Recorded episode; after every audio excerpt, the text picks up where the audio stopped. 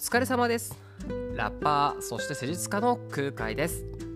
ポッドキャストラッフィンヘル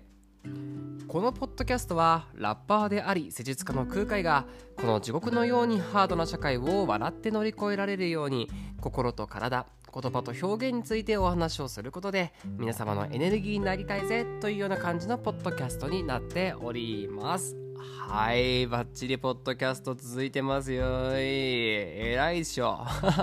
えらいなと思ってやってますからね。うん。あのー、僕自分が大好きなんで 自分の自分大好きなんですよ。はい、で自分のですね音源とかめちゃくちゃ聞くしもうずっと聞いてるしあとその自分のねその MV とかあとライブとかの映像とかついつい見ちゃうんですよ、うん、好きだから。でそれでやっぱこのポッドキャストとかもねやっぱ自分でやってると聞くんですけどただポッドキャストになってくるとやっぱ前も、まあ、よく言いますけど私は日常会話っていうね普通の会話が本当にこうコンプレックスだし自分が喋ってるってことに対してまあコンプレックスなわけですよ。うんまあうまく話まとまんないし早口になっちゃうし滑舌悪いしまあそれこそね前回も言いましたけどねちょっとこうともるとこもあるので、まあ、うまく喋れないっていうコンプレックスがあるわけです。だからまあポッドキャスト過去のねアーカイブとかいろいろ確認っていうかな内容どんなだったっけなとかあと何て言うかなその傾向と自分のその聞かれるに値するのかなみたいなね。そういう確認も含めて過去のアーカイブ聞いてたんですよ、うん、そしたらいいね。いいこと言ってら、うん、あ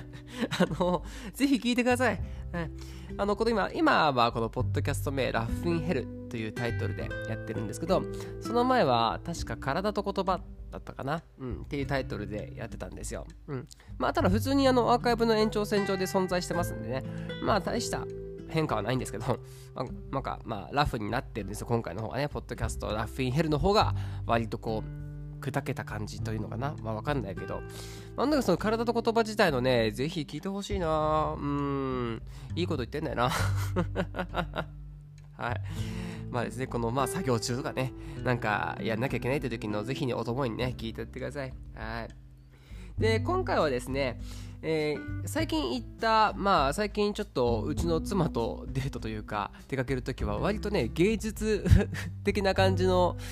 やつが多いんですよ。うん、で、その、まあ、一環では別にないんですけど、まあ、この前ね、それこそお話ししました脳、狂言見た感じで、その翌週なのかな ?10 月の16日にですね、西ぶいや池袋西口にあります東京芸術劇場内のプレイハウスにて行われました没入型アートコンプレックスフォーミュラというですね、まあ、舞台というのかな？展示というのかな？というのを見に行ってきました。はいえーと、この、まあ、作品展示に行った理由っていうのはもともとですね僕森山未来さんが好きなんですよ。あの俳優さんですよね。うん。であのその森山未来さんがやってるアートを取り扱ってる YouTube チャンネルアート専門番組 Meet Your Art っていう、まあそういう番組があるんですけど、それも結構見ていて好きで、うん。で、いろんなゲスト、芸術家の方呼んだりとかして、まあそういう自分の芸術スタイルだったりとか考え方、また作品に対していろいろ話していくとか深掘りするとか、まあ、えっ、ー、と、こういうことを表現してるんですみたいなことを対談形式でお話ししていくっていうチャンネルがあるんですよ。うん。で、それのなんか屋外イベントみたいなのがあって、トークショーみたいな。で、そこで脳科学者の中野信子さんという方が、まあ、出てきて登壇してでそこで対談しているというそういう動画を見ましてでそこで今回の出展を知ったんですけど、えー、その今作っていうのがその中野信子さん脳科学者で医学博士でかつ認知科学者の中野信子さんとあと俳優でかつダンサーの森山未来さんとあと振付家ダンサーで、あと、マルチディシプナリーアーティストっていう肩書きですね。まあ、この肩書き僕初めて知ったんですけど、マルチディシプナリー。まあ、医学療法ですね。介護とかよく使ったり、福祉とかよく使ったりする。あと、まあ、お医者さんの医療形態でよく言う、まあ、いろんな人が共同して何か行いますみたいな、うん、ことですね。そういうアーティスト活動されているエラ・ホチルドさん。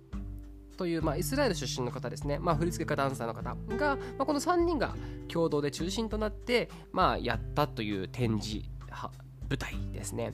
うん、これね、本当表現難しくて、あのその最初に言ったんですけど、没入型アートコンプレックスフォーミュラっっていうことなんですけどこのフォーミュラっていうのはまあ基本的にはその森山未来さんだったりとか他のダンサーの方が、まあ、ダンスを通じてまあこう舞台ですよね。をするというダンスの舞台なんですけどその入り口だったりとかにいろんなこの今回のフォーミュラっていうことの考え方にこう賛同した、まあ、一緒に協力したいろんなアーティストさんがそのそれぞれの展示をしてるんですよ。中野信子さんも展示してるし。で中野信子さん今、えっと、そうそう芸術関係の大学行ってるんですよね。大学院とかね。そうすごいですよね。脳科学者とか医学博士とかね。認知科学者それこそテレビでもよく見ますけど。それでかつ今芸術の方の分野で勉強されてるってことで、えそういう展示があったりとかして。だからいろんなものはこう入り混ざってこうほんとコンプレックスっていうぐらいですかね、えー、そういう要素を踏まえた展示なわけですよ、うん、でその一つの、まあ、メインがダンスパフォーマンスダンス舞台というかですねになるわけですね。で、まあ、脳科学っていうものと、まあ、ダンス身体っていうものが、まあ、合わさったっていうことなんですけど。でえっ、とその普通に僕はこのねあの脳科学とダンス身体表現アート芸術人間とはっていうテーマ面白いなと思ってあの普通に見たんですけどこれがまたねすごかったんですよ。うん。でそこで、まあ、実際に踊られるのは森山未来さんとあと他に12345人ぐらいかな。5人のダンサーさん合わせて6人ぐらいでダンスをしてるんですけど。でそのねあの初めてその森山未来さんは知ってますよね。当然その方を目的で目標というかその見たくて行ってるわけですからね。で他のダンサーさんはまああんまり知らなかったんですけどすごく素晴らしかったんですよね。で後でホームページとか見たらもうそうそうたるメンバーだったんですよ。もう肩書き鬼ヤバーみたいな。もうこの人1人だけでもすごいやばいあダンサーさんなのにその人がこう5人集まってかつ森山未来さんも含めて6人集まってすごい表現しているっていう。うん。あただですねただこの素晴らしいダンスパフォーマンスでしたっていう話で終えたくないそんな展示だったんですねはいもともとそのまあ僕がこの興味を持ったっていうのは脳科学っていうものとそのダンスまた身体表現っていうそういう融合、まあ、アート芸術っていうものが融合するっていうのがまあ前前面に押し出されてるっていうものだったんでそれに対してあ興味あるなって思ったんですね。うん、で、まあ、パンフレットとか見てると、まあ、その人間がなんでこんなに繁栄したのかなっていうかね僕たち人間って弱いじゃないですか。ね、大きいライオンとか、ね、その恐竜、まあ、恐竜はね、ちょっと別だけど、大きい動物いるわけですよ。チンパンジーとかね、もう勝てないわけですよ。強い握力強いですから。うん、そういう肉体的に強い動物がいっぱいいるにもかかわらず人間ってホモ・サピエンスでなんでか知らないけどすごく繁栄して今こうやっていろんな多様性を持って生きてますよね。うん。まあそれ何か意味があるんだろうっていうね。そしてそこに芸術っていうものはきっと意味があるんだろうっていうそういう感じのまあえー、っと押し押し出しというか、まあ、文句というかですね、まあ、そういうのが書いてあって、うん、興味あるなと。でそういうまあ気持ちで今回感激したわけですね。まあ、見たわけです。うん、でまあ始まってで最初に森山未来さんがねこう普通にこう一番最初に一人出てきてトークするんですけど、うん、あちょっと脱線しますけど、あのー、最初の入り口でこういろんな展示見てたんです。本当素敵な展示であ面白いなこういうのあるんだって妻とね一緒に見てたんですよ。そしたらですね、あって妻が、わっって言うわけですよ。何？っつったら、あ、後ろ、森山未来って言って、え？って言って、真後ろで森山未来さんが普通に歩くっていう。あ、めっちゃ近って。で、周りもやっぱりこういうね、あの、意識高いものを見てる人たちですから、見に来てる人ですから、騒がないのね。こう、ほってこう、あ、いらっしゃるわね、みたいな、あ、いらっしゃるね、みたいな感じで優しく見てるわけですよ。こう、うわー、キャー、森山未来、うわーってハグしてとかそうなんじゃないんですよ。あの、えみんな、ほう、ほ近く通られたね、みたいな感じなんですよ。うん。だから、すごいいいんですよね。そのそんな、こう、近くに森山未来を感じてたわけですよ。って。で、その方がね、こうスター、ステージの上に登壇されて、で、まあ、いろいろ説明しながら、自然と、こう、スタートしていくわけですね。さあ、始めました。じゃなくて、もう自然と舞台が始まっていたという。で、まあ、こう、ふわっと見ていて、でまあもちろんどんな内容だったって細かく言うっていうよりは今回はまあ今回このフォーミュラを見た感激した感想を全体的にお伝えしようと思うんですけど。でまず最初に感じた印象っていうのは、まあ、脳科学っていうものの、えー、っと最初にね情報があったのでちょっとそういうものなんだろうな表現するのはと思って。そしたらこう一人も山未来さんをね主人公として主役というか中心として他の5人が一緒にこういろんなものを道具を持ちながら囲んでいくわけですね。で行き来したりとかしてその森山未来さんが中心に踊ってると思ったら別の人が中心に来てでくるくる回って今度は別の人が持って、えー、現れてね。でそれぞれ持ってる道具を持ったり話したりしながらこうくるくるくるくるこういろんな人が中心になって踊ってるというシーンだったんですけどであまさにあこれって意識っていうものなんだろうなっていうふうに思ったんですね。意識。うん。まあ意識っていうのはこうその自分が考えてることですよね。こう思ってること。何かを認識すること。意識があるっていうことは何か考えてますよね。この人は意識がある。で意識不明っていうとね特に自分で自分自身を認識してない。気絶してるっていう状態ですよね。あの認識してないってことですよ、でこのなんだかなそういう道具を一つ一つこうパーツを持ってるんですよいろんなパーツね。そのパーツを持って、えー、それぞれが受け取り合いながらで主役が変わっていく様っていうのは、まあ、つまりこう一つの意識だけだだけじゃなくて複数の意識が入れ替わってる。思考の主体、まあ、メインですよね。が入れ替わってるなっていうシーンを表現してるように私は思えたんですね。うん、でまあよく分かんない風に聞こえるかもしれないんですけどじゃあ意識ありますねさっき言った何かを認識してるっていうそれって例えば私空海がね空海っていう単一の意識が意識してるわけじゃないと思うんです。うん。どういうことと思うかもしれないですけど例えば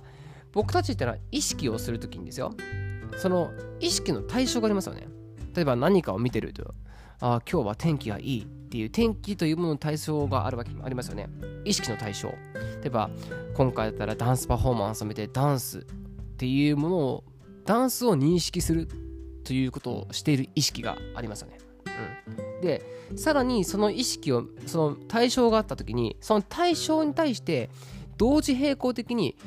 こう情報を保管する予備知識的な意識もあるわけですよ。あこのダンスっていうのはコンテンポラリーダンスだとかコンテンポラリーダンスはこういうものなんだっていうものが同時に出てきますよね。あまたこれは何だろう。あの森山未来さんが踊っていてこの指先っていうのはこういう表現をしていてとか、まあ、そういうことですよ。でさらにその意識を認識している自分がいますよね。うん。その意識をこうそのそれを見てるっていうことを客見てる自分もいるわけじゃないですか。ただ対象がいるだけじゃなくてその対象を見ているもう一人自分いますよね。あそうかそうか。こういうふうに今こうなんだなって客観して見てるという。でさらにその意識をしてこう客観的に見ながら行動している。例えば寝ているじゃないかなんかほっぺをかいたりするとかね。ほっぺをかく時も同時並行にかゆいなっていう意識があるわけですよ。それは全部意識がねかゆいっていうものに支配されるわけじゃないですよね。見ながら書いてるとか見ながらもかゆいっていうかね、うん。まあ、そういう意識って結局同時並行に全部存在たくさん存在してるわけですよ。うん、でそれそのさまざまな意識がメインを入れ替えながら考えてるっていう。うん、だからまあ瞑想とかしますよね。瞑想とかしてるとなんかついついなんかぼーっとしたらいろんなこと考えちゃうみたいな。うん、例えばよし集中しようとかね。まあこれ今瞑想で言うとちょっと脱線しちゃうんで難しいですけどじゃあ今回のそのダンス今回のえっ、ー、となんですか展示ショーケースダンスパフォーマンスっていうのを見てますと、うん、であ今この人が森山未来が高く舞ったなと。ふわっと。で舞ったっていうものを見ているっていう認識がありますよね。でその時にこれ舞ってるっていうのはどういう意味があるんだろうな。あきっとなんかこうこう飛翔なんかこうさらに天に昇っていくっていう表現をしてるんだ。それはまるで白鳥のようだみたいな。白鳥とかそういう舞うっていうもののじゃあどんなものが待っていたかなっていう知識が入ってきますよね。うん。ああ、そっかって。で、その時見たもし白鳥を想像したとしたならば、その白鳥がなんでこんな風に美しく表現してるんだっていうことのきっかけになった記憶がありますよね。つまり同時に、ああ森山未来さんが白鳥のように舞った白鳥のように舞ったっていう同時にその美しく舞った白鳥を思い出しているまたは自分の中でビジョンで作り出してますよね。うん、でかつかつそんなことをね思い意識しながらもさあなんかお腹すいたなみたいな。思うわけですよ。あお腹すいたってああれ昨日あれ食べたから今日これ食べようみたいな。とにかく意識ってどんどんどんどんこう入れ替わってしかもあいかんいかん。ダンスに集中しなきゃいけないのにもう今日のご飯のこと考えてしまってるみたいな。いかんいかんっていう。でそのおかしいですよね。同時にその全部自分のはずなのにまるでなんか他者に邪魔されたかのような本体がいるじゃないですか。いかんいかんとか言って。いや別に自分が考えてるんですよ、うん、でもアンコントローラブルなわけじゃないですか。勝手に出てくる意識っていうのは。そうだからその意識たちを認識してる別の意識も存在してるわけです、うん。まあ、繰り返しますけどね。まあそういうものっていうのをこう表現してるように感じてあ極めてなんかあの 脳科学的だなっていうふうに私はこう思ってて。でしかもその男性女性合わさったあの方たちがダンスダンスしてるわけですよ。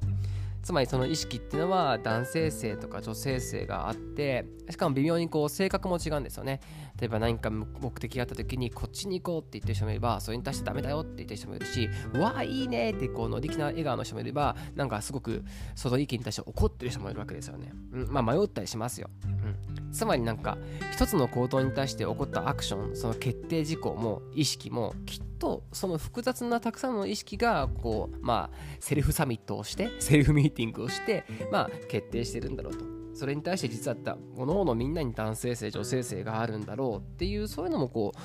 あの見えてあなんかすごく面白いっていうかその確かにあるあるみたいな 感じで見てたんですね。うん、でしかもなんだろうそのさっき言ってましたけどこう手にパーツを持ってるんですよ。手にパーツを持っていてで結局もしそれ一人で森山未来がねじゃあそのパーツを全部回収しましたっていうとすごく重たげにするわけですよ、うん、重たいってこう。で重たげにその荷物を一回置くわけですよね、うん、つまり一個の意識たくさん意識があるっていうことは確かに混乱するんだけどでもこれをもし一つのものが一つの意識ね背負い込んだら超大変じゃないですか。ねあのあれもこれもって言ったらそれはパソコンでたらラグを起こすと思うんですよ。重いってやつですね。うん重い。でも僕たちっていうのはその重いいろんな情報を一つになんかこうねたまたま受け取ったものを整理整頓して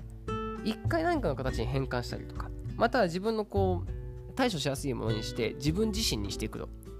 でそういう整理整頓して自分自身になった時に新しい意識が完成してまたさらに次の意識また別の意識をまたさらにあの取り入れることができるっていうかね。うん。でそれは家という感じで表現してましたけど家を作ってたんですけど、うん、であすごく面白いと思って。俺気づくじゃんと思って。まあちょうどね興味のあった場所だったんでそういうのを勉強とかそういう本読んでたんですよ。でああすごいなと思って。でちょうどちょうどやっぱりパンフレットでも言ってた人間っていうのはねなんで生きてたんだろうっていうそれは僕たち弱いけど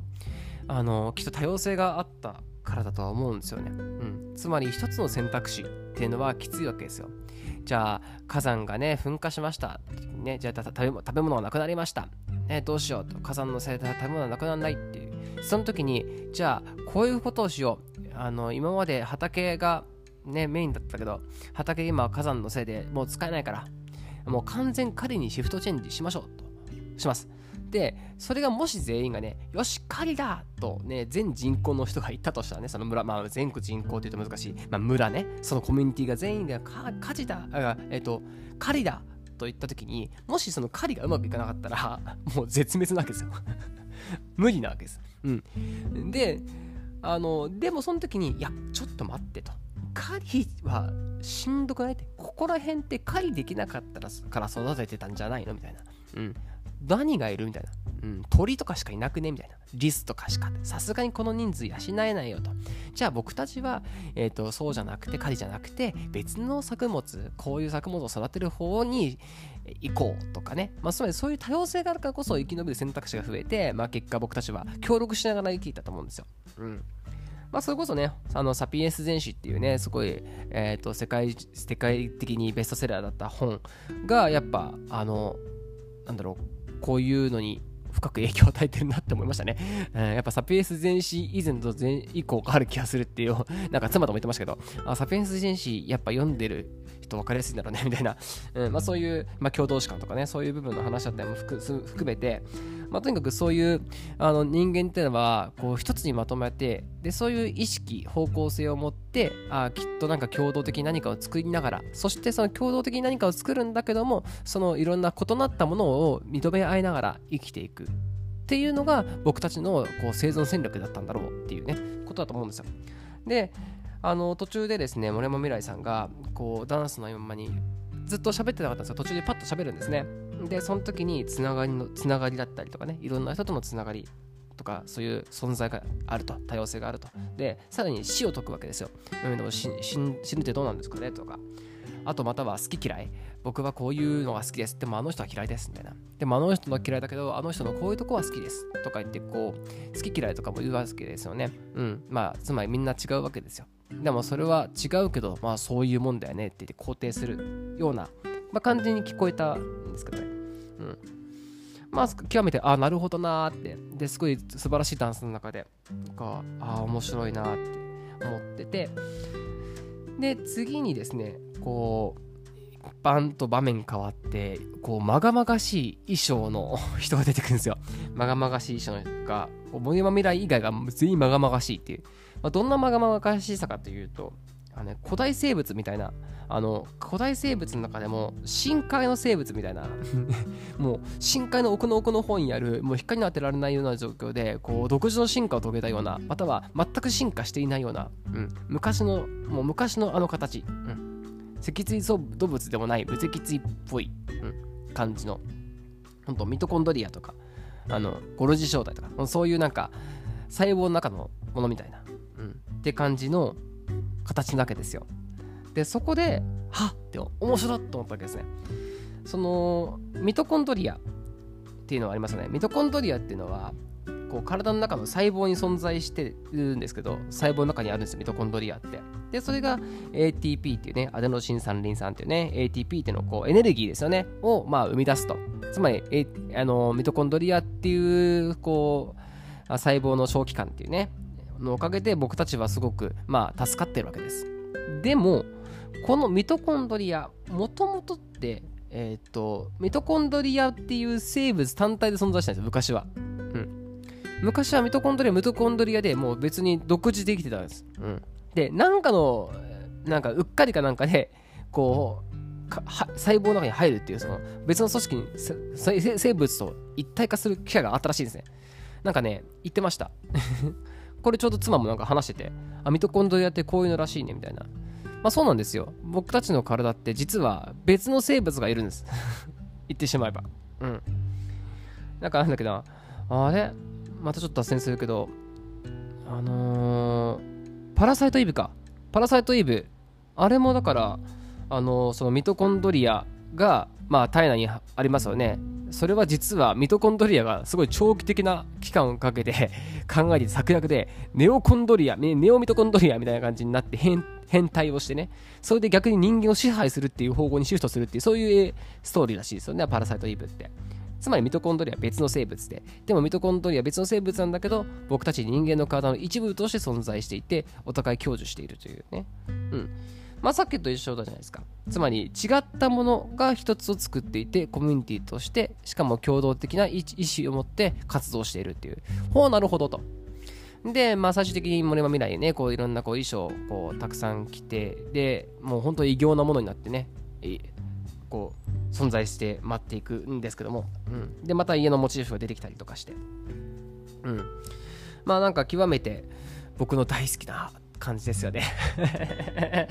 あ仏教的な部分もあるしその家のモチーフっていうのも結局あの一瞬では木材なんで家って分かんないんですけどこう置かれるとあ家なんだっていう。で家っていうのも概念じゃないですか。家ってありますよね。その建物として家って。じゃあ家って何をもってして家って言うのってじゃあこの壁のことを家って言いますか？この壁は壁ですよね。この屋根の部分を家って言いますか？まあ屋根は屋根だね。ドアのことを家と言いますか？って。これまあ僕の大好きな仏教でいうこの仏教的な偶話であるミリンダ王の問いっていうね。そういう話を思い出すんですけど、うん、人間とは何かと馬車とは何かっていうね。この馬か馬車かタイヤが馬車か違うだろ全部で馬車だろっていうね。それと同じ感じで家もドアが家かいやそうじゃない壁が家か全部で家だろっていう。つまり家って概念じゃんっていう。うん。そうなんですよ。でそれが僕たちの体もそうでさっきのミトコンドリアもそう。ミトコンドリアが人間なの？違うと。まあ爪が人間なの？胃が胃腸が人間なの？そうじゃない。全部で僕たちってのは概念として存在してるわけですよ。人間って実は。実存してるような感じがするけど概念なの僕たちはっていう。そう。で、まあ、そういうものが、まあ、概念的なものが集まってきて違うものが集まって意識とかができた。で意識もそう違うものが集まってる。人体もそう家もそうそして社会もそうだと。できっとそれが普遍なものであって私たちはそれによって生き進めてきたんだろうなって。でそれをさらに推進するよく進めてきたもののこうあの大事な要素として芸術アート表現っていうそういうあのまた概念的なものがまた僕たちをよく作っていってさらに発展させていったんだっていう感想を持ったんです。はい。めちゃくちゃ長く話話しましたけど多分僕も今テンションを上げて話したんで何のこっちゃというね方もたくさんいると思うんですね。はい。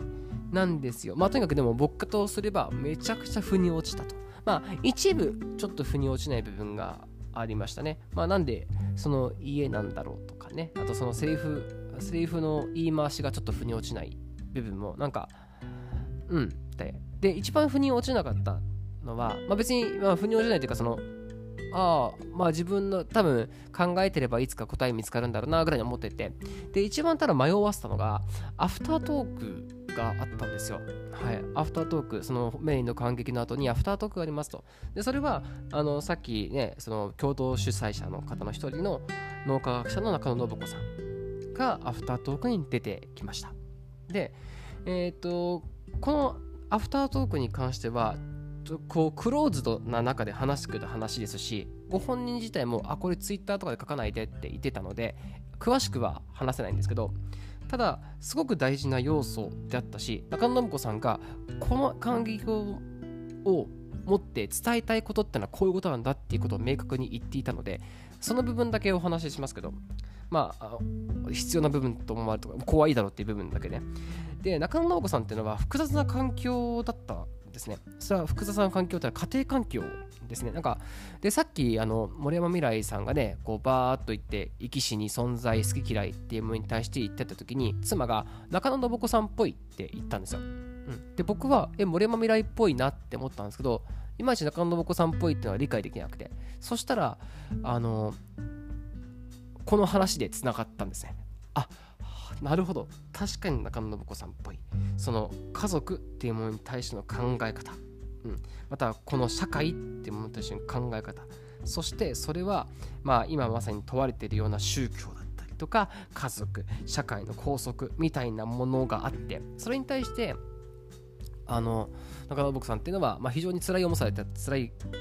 あの思いされたっていう経験があってそれはきっと活動の種になっているといううん、ことなんですね。つまり、僕たち、さっき僕たちは、僕がさっき、その感激で、ね、感じてた感想っていうのは、あ、つながりとか、縁とか他の多種多様な存在が集まって存在するということは素晴らしいものでそれをエネルギーをもってして動いていてきっとそれが人間の美しいところだから、えー、とそれを話をしていると思ったらアフタートークでは、えー、とその部分に対してむしろ否定的だったんですねそのあのー、なんていうかな、その、逆にそういう数とか家、さっきの家、モチーフですね、家っていうものはいらないじゃないですけど、その、それはまあ、あの、負という考え方を持っていたんですよ。そう。えっていう。だから、ちょっと混乱しちゃったんです。あれって僕が思ってた感想は、あれで完結してたのに、このアフタートークがあったあったから、まあ、むしろこの中野信子さんはすごい涙ながらにお伝え話してくれたんですよ。すごくそれこそ自分のこのなんていうのその世間体っていうかものもこう包み隠さずっていうか自分をさらけ出してこう涙ながらに訴えてたんですよ。本当に声がこう崩れながらね。そう。いやもちろん詳しいねその話はできないんだけど、うん、ただそこで僕がこう感じたっていうのはその自身の存在の肯定とあとその同じような環境にいる人もたくさんいると。でそういう他の人の環境に対するその他者への生きろだったんですよね。うん、これって前回話したイーダービー君のイベント、まさきオンザマイク大復活祭で感じた、そのイーダービー君のね、その宗教2世で辛い思いされた、で、自分自身がこういう普通とは何だろうっていうね、自分は何で違うんだろうっていう孤独感に襲われた時にで今こうやってアーティストとして活動して他者に生きろというそして自分過去の自分に対する肯定をしていたっていうのと全く同じ、まあ、ちなみになんだけども、えこのフォーミュラを先に見てましたうん、フォーミュラの方を先に見ていて、後でまあ先ほどザマイグ大復活祭だったんだけど、なんかより前回のイータービー君のイベントが刺さったっていうのがあって、うん。で、まあまさにそういうことを言ってたんですよね。うん。で、これって大事なことですよね。うん。こうやっぱりその僕たちの環境というのはこうやって人間は生きてきたからつまり多様性って言われるようないろんな考えがあってそれが共存するまたそれぞれが一つになって共同体として動いているっていうのが社会なわけですよ。できっとそれはまあ何かしらあの大きい声の人 の方に結局引っ張られてまあものともついていくっていうかまあもちろんいろんな方向性ではいるけどえーと、可能選択肢あるんだけどでも結局方向性は定まっていて、まあ、あの自然とこういうふうに進んでいってだからまあ今は21世紀まで僕たちはこうやっていろんな方向性を持ってベクトルを持ってこう繁栄っていうかね今に至るわけですよね。うん、ただもしその個々が集まったものがその構成するものが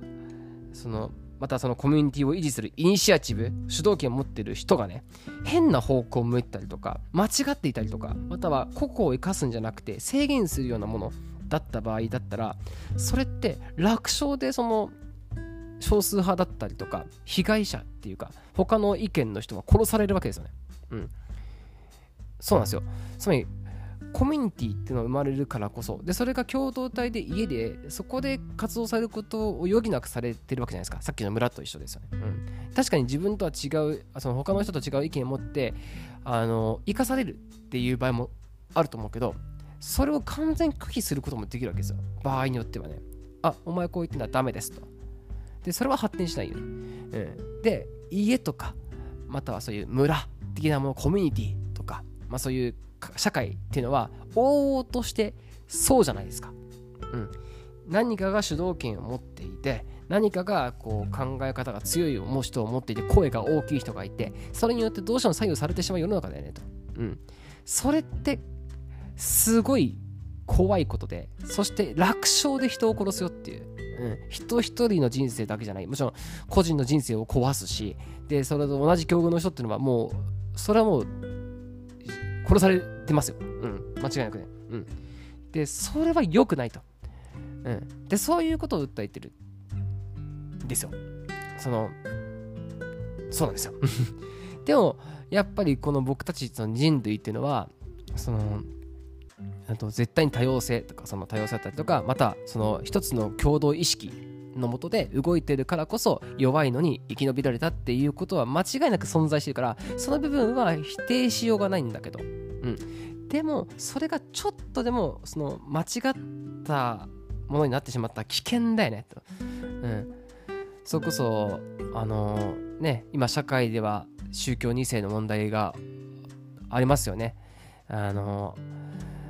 悲惨な事件もありましたね。その元首相が殺されただったりとか。うんまあ、そういうのを起点として今すごいいろんなもの出てきてるし、うん、でまたは、まあ、イーダビー君、まあ、繰り返しなっちゃうけどイーダビー君がまさにその通りで実際に自分のあの学生時代だったりとかの、まあ、人権がほぼなかったという、うん、自由がほぼなかったという実被害がどんどんやっぱ僕たちは見えてるわけですよ。それはきっとやっぱその間違った方向性による、まあ、イニシチブを取られてしまった、うん、自由がなかったっていうことのまあ極めてあのめちゃくちゃ分かりやすい例だと思うんですよね。うん、でそれは許されるわけではない。許されちゃいけないっていうね、えー、そういうことが起こり得るっていうことを今回学んだというかね。そうだよなと。うん、でかつさっきも言ったけど家というのは概念なんですよ。うん、愛とか絆とか縁とか。さっき素晴らしいって言ってそれこそがつなぐって言ってそれこそで僕たちはなんかこう共同的に存在しうるって言ったけど人間だったりとかね家とかねそれって概念なんですよね。概念。うん。家ってものは実際に存在しているように見えるけど存在してない概念。扉とか壁とか屋根とかテーブルとかそういうものの寄せ集めた概念。人間もそう。えっ、ー、となんつうの？そのえっ、ー、と、さっきミトコンドリアとか内臓とか、なんかそういう組織とか、まあそういうもの、腕とか箸とかね、まあそうそう、なんか水水分だったりとか、そういうものが集まった概念と言ってもいいと思うんです。うん。だから社会もそう、なんとなくこういうものが構築されていて、実際に存在してるように見えるけど、概念だから意味がない。うん。価値はない。価値はないというか、その、あの、しょうもない。うん。愛とか絆家族ファミリー。もちろん美しく見えるけどそれはしょうもない。概念だからっていうことなんです。そう。そこでなんとなくそこまでこう考えてやっと腑に落ちたんですよね。いろんなものが全てのあ表現が。うん。そう。だからで逆にだから僕たちはもっと言うとさでもやっぱ中野僕さんだったりとかまたは他のアーティスト京都のアーティストは多分みんなねやっぱ他者に生きろと言ってるわけですよ。他者に生きろと。うん。で、それは、えー、っと、なんていうのかな、その、この中で、この中で、その、このコミュニティの中で、こう、大きいものを作ってるんだから、それに、まっとうに生きなさいっていうことじゃなくて、うん、こんなもの、概念なんだから、こんなものに殺されるなと。うん。確かに恩恵を受けることはあるだろうと。でもだったら、その、それだそれでいいけど、で、自分の中で、その、いい、いい概念だ、いい家だと思うんだったらいいけど、そうじゃなければ容易に捨ててしまえと。うん、概念なんだから。で、自分の中で、その、新しい杖を持って移動して、うん。で、それこそ自分がミトコンドリアだとしたら、新しい細胞膜、自分の体に合った細胞膜の中に入り、細胞質に入り、で、そこで一部になればいい。うん。っていうことだと思うんです。希望だと思いました。うん。あのー、なので、今こういう、なんだろう、もちろん、あのー、なんていうのかな、今回の感激、あまあ、展示、あのショーケースを通じて、やっぱそういうことを涙ながらに訴えてる人がいるので、まあそういうことを、なんだろう、他の今回の展示、そのまだやってますからね。そう、ぜひぜひ感じてもらいたいと思いました。うん。で、それを一気に、その、なんだろう、理解するのは難しいと思ったんで、まあ、今回そういうのを含めて感想ちょっと言ったんですよね。うん、もし、あの、アフタートークがないっていう回もあるので、僕はたまたまね、そのいろんな方がアフタートークやってるわけですよ。中野信子さんだけじゃなくて、別の方がアフタートークやってる場合もあって、で、そうすると、また別の考えが入ってくるので、うん、だからきっと、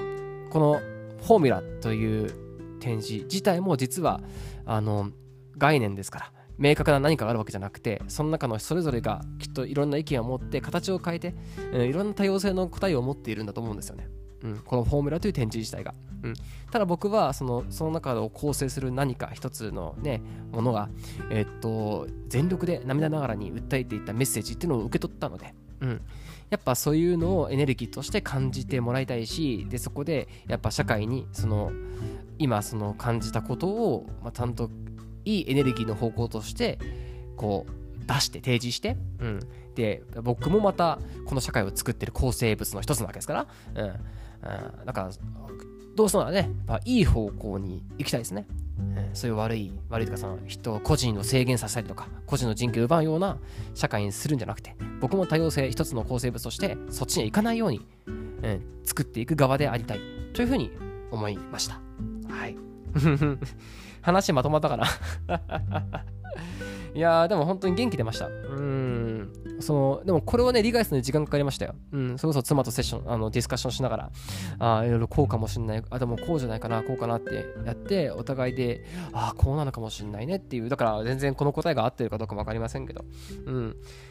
ただ、あの、東京公演がですね、もう終わってしまったんですよ。で、あと福岡はね、多分もう間に合わないと思うんですけど、大阪とか名古屋とか高知この3つはね、やってる、まだ見れるそうなんですよ。11月の頭ぐらいまでしかやってないはずなので、ぜひ機会がありましたらね、あのぜひ見てみてください。はい。で、さらにさっきも言ったけど、あのこれはそのダンスショーケースだけじゃなくて、その周りでその一緒に展示してるアートも含めた、あのものなので、うん、そういうのを含めて改めてね、こう感じながら、うん、いろんな多様性、いろんな人が集まって形を作っていくっていう概念の